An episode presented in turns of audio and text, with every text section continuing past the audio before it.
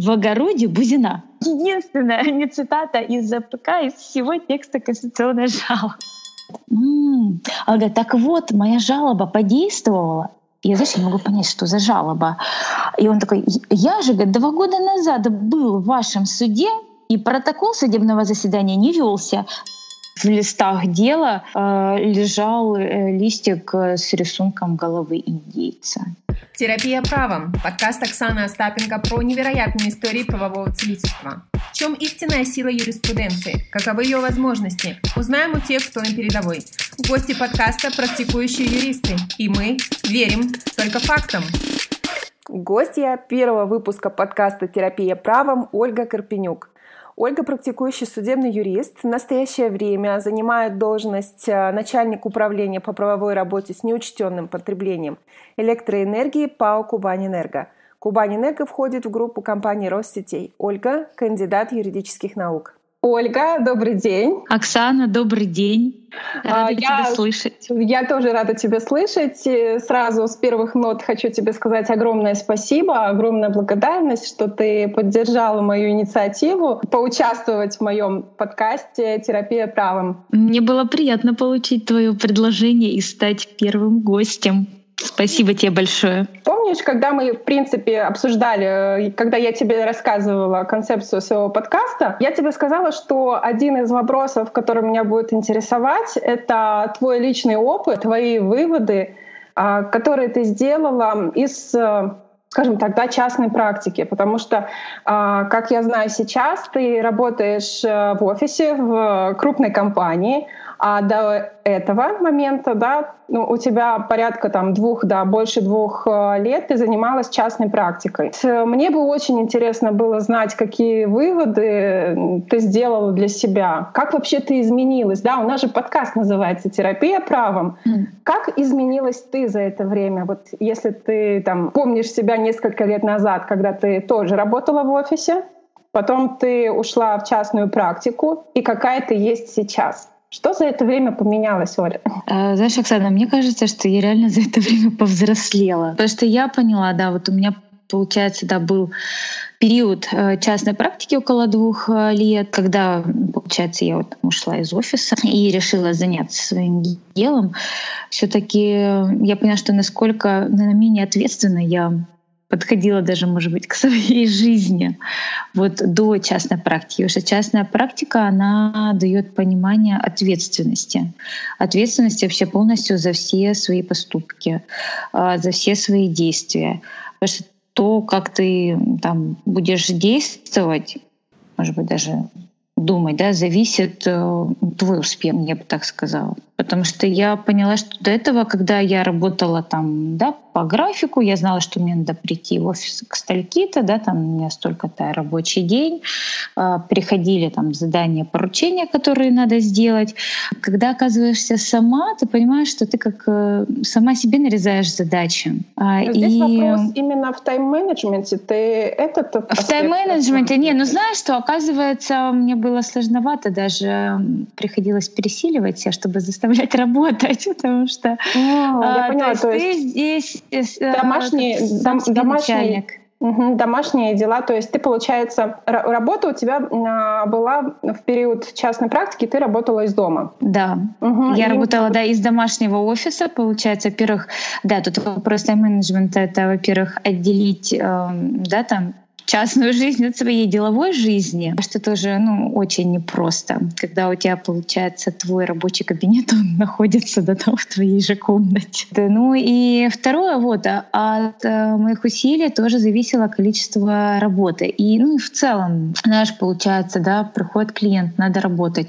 Ну вот не знаю, может быть то, что домашняя обстановка так действовала немного расслабляюще, что вот мне приходилось все-таки э, усилием воли заставлять э, да, в некоторых случаях вот именно заниматься работой. То есть вот складывать там, забивать на домашние дела и вообще чтобы не лениться. Uh-huh. Это вот первое, да. Ну и второе, конечно, это была сложность, но я думаю, с этим многие сталкиваются, возможно, на первых порах все-таки поиск клиентов. Это вот основная а. сложность, да, то есть ты можешь выделить э, для себя. Да. Вторая, mm-hmm. да, то есть первая это именно организация, там ответственность. Второй блок это поиск э, клиентов. Да, mm-hmm. поиск клиентов это реклама э, самого себя, Потому что вот для меня это было сложно. То есть мне тоже нужно было пересиливать себя. Угу.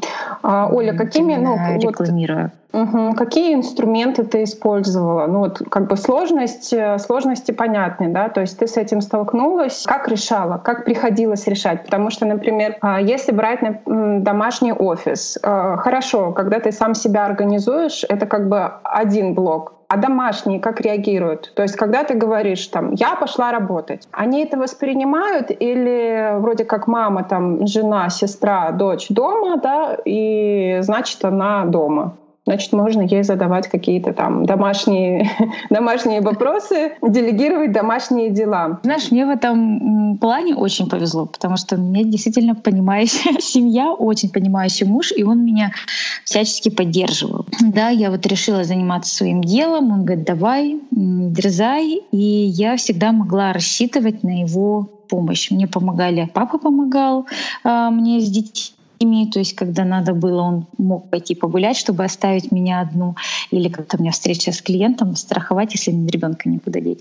А вот муж точно так же, то есть он с пониманием относился к моим ночным там засиживанием допоздна, когда и, там все переделано, всех уложила спать, и вот там теперь ночное мама может время. Поработать, да? да, теперь можно, знаешь, такое все спокойно поработать в тишине, в покое, там компьютер, лампа.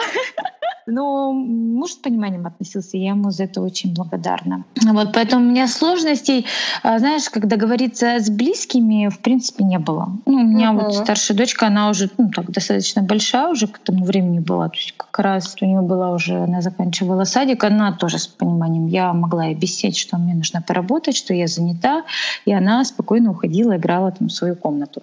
Вот. Uh-huh. То есть у меня вот сложностей с близкими вообще не было такого, ну вот непонимания с их стороны, а, как-то так там. А, я вроде бы как сижу дома, а тут, знаешь, там обед не приготовлен, белье не переглажено, пылюка, ну как бы все это спокойно ну, воспринимали, что да, а, домашние дела могут быть там на втором или даже на третьем месте. По поиску клиентов, это вот вторая крупная, ну в кавычках проблема, mm-hmm. задача, да, назовем ее задачей. Какие способы, может быть, кратко, да, чтобы не вдаваясь, у нас все-таки а, подкаст не про поиск клиентов юриста, да, мы не маркетологи. Ну, да, да. какие способы ты использовала? Может быть, э, там какие-то рекомендации дашь э, для тех, кто для кого вопрос э, ухода в частную практику сейчас актуален? Или для тех, кто, в принципе, уже в частной практике, но может быть, какие-то идеи? А, ну, знаешь, э, вообще изначально, да, как у меня, у меня вначале появились клиенты по знаком... от знакомых, да, то есть как по сарафанному радио. Сарафанное радио. Угу. Да, да, это, ну, на мой взгляд, это самое оптимальное, честно говоря, для юриста, особенно когда начинаешь. Но я еще смотрела Инстаграм, смотрела, что много юристов, у кто ведут свои аккаунты, э, рассказывают там, о своей практике, раскрывают какие-то правовые вопросы. И я такая думаю, так я что же так могу?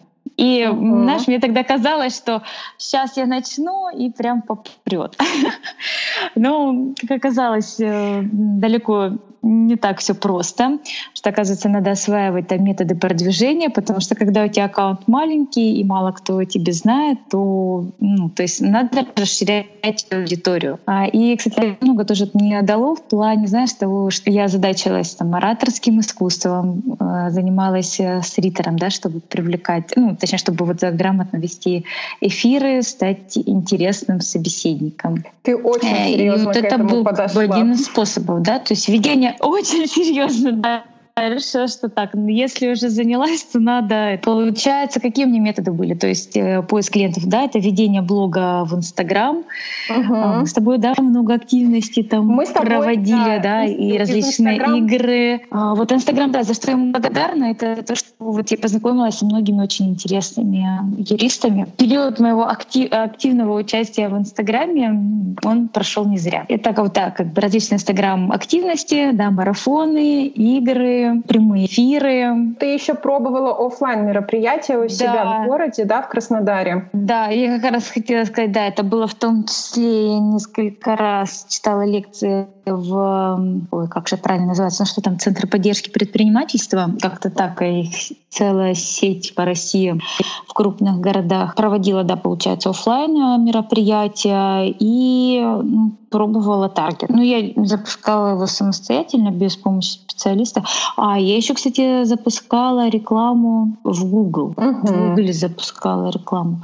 Ну, Было то есть реально... Несколько каналов привлечения клиентов. Да, то есть реально, вот если ты вспоминаешь себя несколько лет назад и какая ты стала сейчас, да, ты, безусловно, изменилась и, конечно же, в лучшую сторону, потому что много новых навыков, которые, безусловно, тебе пригодятся сейчас э, на руководящей позиции э, при взаимодействии с коллегами, клиентами, партнерами. Да, безусловно. Знаешь, частная практика, она дает, э, знаешь, такую внутреннюю зрелость и уверенность в себе. Я поняла, кстати, что без работы я уж не останусь. То есть если вдруг там да, что-то произойдет с моей там офисной жизнью, то я всегда могу идти, ну, там, опять начать работать на себя. То есть у меня, вот знаешь, уверенность. нет страха уверенность, потерять работу. Да, это, это уверенность, да, уверенность в себе, в своих силах. Реально я могу. Да, это дорого стоит, согласна. Что может юриспруденция, что может право сейчас? А, расскажи какой-то интересный кейс нам, а, мне и слушателям нашим, где реально бы было понятно, что была какая-то проблематика, и ты, как вот юрист, э, как профессионал, помогла а, решить, и, может быть, людям, кто потерял веру справедливость, эту справедливость найти? Было много дел, конечно, в практике, но вот из всех, ну, знаешь, не знаю, как бы относится ли это к терапии права, честно говоря. Хотела поделиться, хотелось бы поделиться интересным делом, которое было у меня в практике, но это, получается, еще было в моей офисной жизни. А у нас возникла проблема, у нас была и организованная компания, в форме выделения. Ну, то есть угу. выделилась, отпочковалась там одна организация, ей было передано имущество, в том числе земельные участки. Э, но земельные участки нам принадлежали на праве постоянного бессрочного пользования, и они не были своевременно переоформлены. В общем, возникла такая ситуация, что участками пользуется одна компания, а документом она принадлежит нашей компании. Угу. И мы остались налогоплательщиками вот этих вот земельных участков. Печально. Это были земли промышленности. Там, да, это был безумный э, ежегодный налог. В общем, сложности, почему долго мы не могли переоформить. То есть мы там от них и отказывались, и просили, это были государственные земли, там Росимущество уже как договориться с этой новой компанией, чтобы она с ними или аренду заключила, или они там купили, приобрели эти участки у государства. Но чтобы мы как-то вышли, э, в отношении нас была исключена запись, и мы перестали платить налоги. В общем, компания несла реально крупные убытки. То есть там у нас даже был как бы не один участок, а несколько. И это доходило там до 100 миллионов рублей в год вот, налоговых платежей просто ни за что. Когда вот я пришла в компанию, как раз таки это была там назревшая проблема, которую нужно было было решить. А, и вот как раз-таки получилось. Но ну, у нас были там, знаешь, много споров. У нас были и налоговые споры, и споры с Росимуществом за их бездействие. Конечно, в итоге э, удалось защитить права, взыскав неосновательное обогащение вот э, с этой компанией. Для меня тогда это была действительно победа, потому что мне казалось, что все, справедливость восторжествовала. И в конечном итоге, э, там вот именно из-за того, что у нас были еще судебные споры с Росимуществом, мы все-таки добились добились того, что э, Росимущество заключило договор аренды вот с этой новой компанией угу. на эти земельные участки. И мы все перестали платить налоги. То есть э, к нам со стороны налоговой инспекции все перестали быть вопросы, там, кто оплачивает э, налог земельный. Э, вот, то есть вот такое вот бремя удалось э, снять с компании. Сколько по времени вот у тебя занял, э, ну скажем так, этот проект, да? То есть это не, не один какой-то, не знаю, там, документ, договор, да, не один поход э, в Росимущество, э, э, там, в Росреестр, а, сколько по времени это заняло? Не помнишь? Но это объем большой. А, к сожалению, да, э, э, это большой объем, и это было такое большое дело. У нас на, на это ушло около двух лет. Угу. Вот э, все вот эти вот судебные тяжбы, ну, там не только как бы были и переговоры, встречи там с руководством Росимущества, как бы, чтобы вот как-то договориться, прийти ну, к какому-то единому мнению и найти вот э, пути выхода и вот решения этой проблемы. Да, Это здесь заняло, да, вот около двух лет. Да, здесь э, много навыков таких э, качеств, да, а, и умение там вести переговоры, некая стратегия вопроса и усидчивость, потому что нужно найти какие-то правильные доводы, да, изложить их в документе для того, чтобы донести нужную информацию до нужных людей. Да. Вот, это действительно было так, потому что когда с Росимуществом мы спорили, нам нужно было получить отказное решение, но с правильными выводами суда. Это было, ну, это вообще очень интересно, потому что первая инстанция удовлетворила, мы там жаловали бездействие, что нам не прекращают право постоянно бессрочного пользования, но а, суд сделал не те выводы, которые были нам нужны, чтобы выиграть а, уже гражданский процесс, ну, то есть в рамках искового производства. И мы, получается, обжаловали, мы решение в нашу пользу, но мы его обжаловали и в апелляции объясняли, э, вот именно чтобы угу. вот э, уже э, апелляционная инстанция правильно ну, сформулировала обоснование и мотивировку решения. И в апелляции, получается, да, отменили это решение, нам отказали, но выводы были сделаны вот уже те, что нам нужны. И как раз-таки это позволило нам уже то, что у нас был, ну, получается, предициальное решение мы получили в рамках административного производства, а, положить его тоже в основу уже решения по гражданскому. Это вообще очень-очень-очень интересный такой проект. И я рада, что, что там, руководство доверило его мне. Оль, спасибо, что поделилась, потому что это реально очень интересный э, кейс твою копилку как профессионала, потому что ну, двухлетний проект, который э, состоит из э, большого количества этапов, да, большое количество участников, эм, и я горжусь тобой, что твой кейс закончился такой вот победой. Спасибо. Скажи, пожалуйста, вот ну, помимо серьезных вещей, эм, все-таки да, юриспруденция, юристы — это про серьезные про серьезные вещи. Наверняка да. в твоей практике были какие-то смешные случаи. Юристы тоже люди, да, мы очень любим посмеяться. И вообще с юмором по жизни как-то легче. Расскажи, я уверена, что у тебя есть в копилке какой-то смешной случай. А, ну, знаешь, почему-то, кстати, вот э, большинство, вот я так вспоминаю, что большинство смешных случаев было, когда я работала на госслужбе. У меня вот был старт моей профессиональной юридической карьеры. Я работала в суде, кассационной инстанции, арбитражный суд Северо-Кавказского округа. Помощником судьи реально некоторые жалобы ну, были очень крайне забавными. Один раз, знаешь, мы получили кассационную жалобу. А я начинаю читать и ничего не могу понять. То есть, во-первых, текст разного размера шрифт. Там он то громадный, то совсем такой, знаешь, микроскопический. А, начинаю разбираться, это просто накопированный текст арбитражного процессуального кодекса. Листаю, листаю, там разные статьи, причем вот это вот разные шрифт, потом где-то жирненьким выделено, подчеркнуто. Я думаю, боже мой, что это, к чему это? Я читаю, читаю, читаю, читаю, и в конце, вот после вот, э, все вот это вот это абракадабра следует в огороде Бузина. Это была единственная не цитата из АПК, из всего текста Конституционной жалобы. Изучила материалы дела, ну вообще ничего не понятно, потому что, ну, знаешь, как оказалось, это был жалобщик, э, лицо, гражданин. Он не участвовал ни в первой инстанции, ни в апелляции. Там был вопрос, э, приставы привлекали к ответственности за административной ответственности за неисполнение решения суда управляющую компанию. А вот жильцы дома выиграли суд управляющей компании, приняла крышу, которая текла. То, ну, был передан из полулист в службу судебных приставов. Управляющая компания ну, не чинила крышу. Приставы привлекли к ответственности управляющую компанию.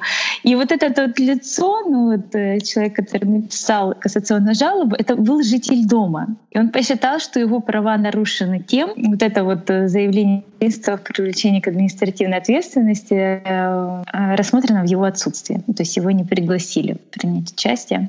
И он жаловался именно на это. Даже несмотря на то, и... что как бы в пользу жителей. Получилось, что он первый раз вот нам такую жалобу в огороде Бузина написал. А, мы вернули эту жалобу А, там, с мотивировкой, что вообще ничего не понятно. Надо яснее излагать свои требования. Он написал, он написал жалобу на наше определение о возврате вот этой вот его первой жалобы. Ему мы опять все как бы отказали в рассмотрении, потому что ну, типа все обоснованно мы вернули. И он в третий раз к нам обратился, постарался все-таки, видимо, он э, да, постарался как-то изложить свои требования, хотя их тоже было уже непонятно, но э, тогда судья сказал, что, видимо, проще вот все-таки рассмотреть дело судебного заседания и выслушать его, э, ну, видимо, объяснить ему. Ну, кстати, так получилось, что судьи пытались ему объяснить, что вообще-то его права не нарушены, что приставы действуют как раз-таки в его интересах. Но он... Удалось донести это гражданину?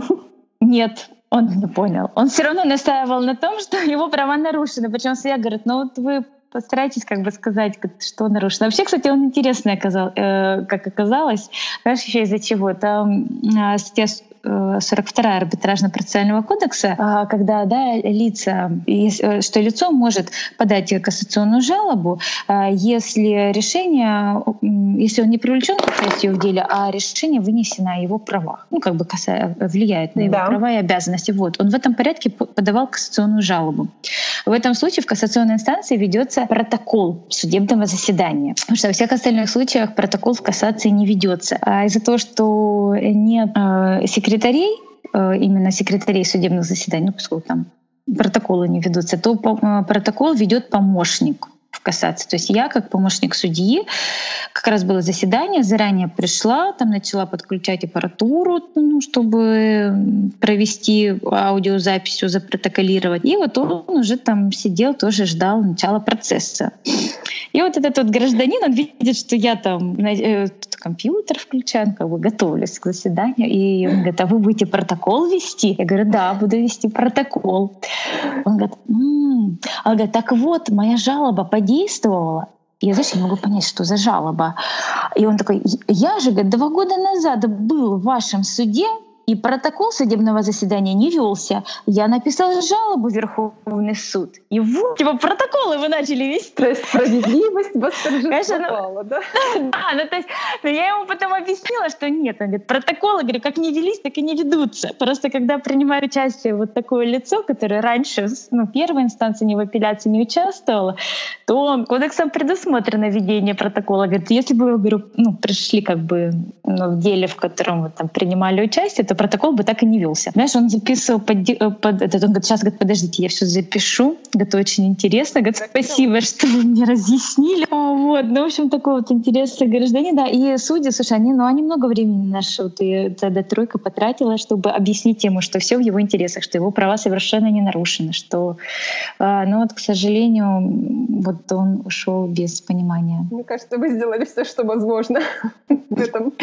Да, все, что возможно, но вот именно именно там и разъяснить человеку да, там, законодательство и дать ему возможность выступить не всегда достигаем цели. Оля, очень интересный, даже не знаю, это практически анекдот уже. Да, да. Ну, кстати, знаешь, вот э, именно почему на госслужбе, там много забавных случаев. Потому что так, знаешь, смешно получаешь. Э, я была в административной коллегии, и там, например, э, ну, лицо подписывает, там, например, указывает представитель там такого-то органа. И вот один раз там, получается, представитель, была допущена опечатка, превратился в предатель какого-то комитета. Вместо представителя? Да, да, там, ну, видимо, то ли набирали, то ли как-то автозамена сработала, написано «предатель комитета такого». Или вот с делами, ну, получается, мы же там дела получаем, жалоба, читаешь жалобу, смотришь, ну, изучаешь материалы дела. Э, тоже вот один раз э, в листах дела э, лежал э, листик с рисунком головы индейца. Перья. Ребенок. Я не знаю, мне кажется, то ли судье было так скучно, думаю, как он а, попал туда, вообще понятно. непонятно, как этот листик туда вообще, ну, он же в суде находится, то есть либо Кроме того, что это судья, скорее всего, там, слушая стороны, там себя пытался развлекать. И этот листик оказался в материалах дела. Очень смешно, у меня аж скулы болят. Оленька, я тебя благодарю за то, что приняла участие а, в моем подкасте. Огромное спасибо. До новых встреч. До новых встреч.